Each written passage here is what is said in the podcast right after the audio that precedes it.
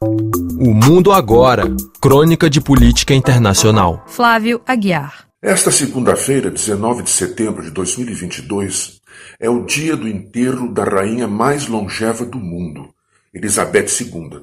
Seu reinado durou 70 anos e 214 dias, de 6 de fevereiro de 1952 a 8 de setembro de 2022, quando morreu. Somente o de Luís XIV da França no mundo moderno durou mais 72 anos e 110 dias. Quando assumiu a coroa, era rainha de 32 estados soberanos. Quando morreu, ainda era rainha de 15. Durante seu reinado, teve 15 primeiros ministros em Londres e conheceu e visitou cinco papas em Roma. A relação de crises e eventos geopolíticos que acompanhou é impressionante, incluindo a crise do Canal de Suez em 1956, que anos mais tarde envolveria a denúncia de uma tentativa de assassinato do então presidente Gamal Abdel Nasser do Egito por parte do Serviço Secreto Britânico.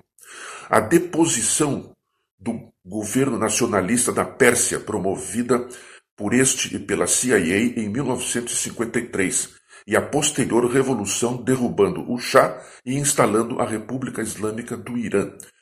O processo turbulento de descolonização da África, a crise dos mísseis em Cuba, a construção e a queda do Muro de Berlim, o assassinato de John Kennedy, a Guerra do Vietnã, a vertiginosa ascensão e o fim dos Beatles, o surgimento do neoliberalismo durante os governos de Margaret Thatcher no Reino Unido e Ronald Reagan nos Estados Unidos, a Guerra das Malvinas com a Argentina, o fim da União Soviética, a reunificação da Alemanha e o renascimento geopolítico da Rússia sob a liderança de Vladimir Putin, a formação da Comunidade Econômica da Europa, depois da União Europeia, com a participação do Reino Unido e, por fim, o processo do Brexit, que tirou o Reino Unido da União Europeia, o ataque às Torres Gêmeas em Nova York, as sucessivas guerras do Afeganistão, o caso de Edward Snowden e Julian Assange, a pandemia da Covid e, por fim, a guerra da Ucrânia.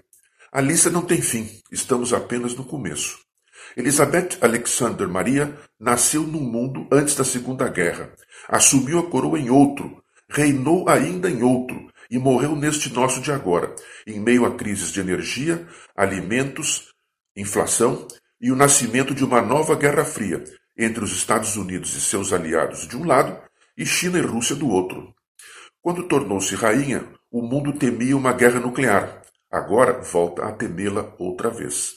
Durante seu reinado, a monarquia britânica passou a pagar imposto de renda pela primeira vez na história, a partir dos anos 90 do século passado. A Casa Real passou por várias crises de popularidade, muitas graças a escândalos sexuais e divórcios envolvendo seus filhos, sendo o mais rumoroso deles o de seu hoje sucessor, Charles III, nos anos 90, que rompeu seu casamento com Lady Diana Spencer devido a seu caso com Camilla Parker Bowles, hoje consorte da coroa. Mas tais problemas jamais afetaram a popularidade da rainha, que também era primaz das igrejas anglicana e a da Escócia.